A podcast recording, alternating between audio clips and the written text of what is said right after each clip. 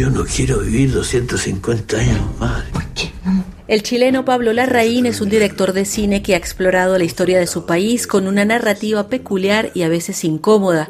Su trilogía de Chile, compuesta por Tony Manero, Postmortem y No, muestran la violencia de la dictadura y la transición hacia la democracia a través de personajes periféricos.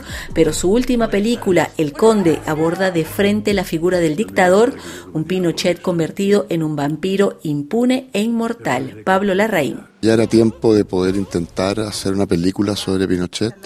Nos pareció interesante poder enfrentarlo y la manera de hacerlo fue quizás generar un, material, un contenido que tenga cierta distancia con él. Entonces hicimos una película que es una forma de farsa, de sátira, que es una comedia negra en blanco y negro, que intenta hacer una reflexión desde el absurdo, desde desde el delirio que representa un poco ese tipo de personas. A usted le gustaba robar. No, a mí también me gustaba matar.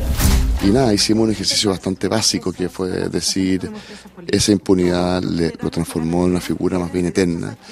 Y probablemente en el cine la manera de articular esa eternidad, ese mal que se eterniza, es desde la figura del vampiro. El Conde fue producida por Netflix, pero se vio en pantalla grande en el Festival Biarritz América Latina. Desde Biarritz, María Carolina Piña, Radio Francia Internacional. Vos vais a matar a cuatro vampiros.